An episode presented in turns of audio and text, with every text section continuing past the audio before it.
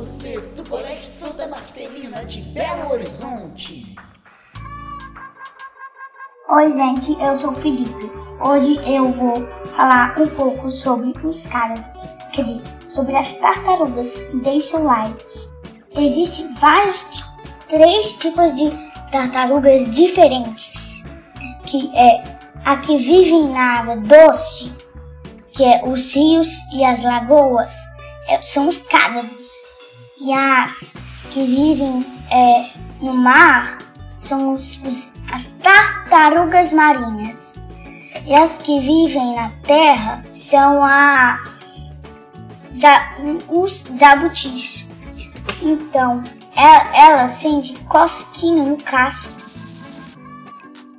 A mordida dela é muito forte e também elas podem viver mais de 100 anos. Tchau, não se esqueça de dar um like.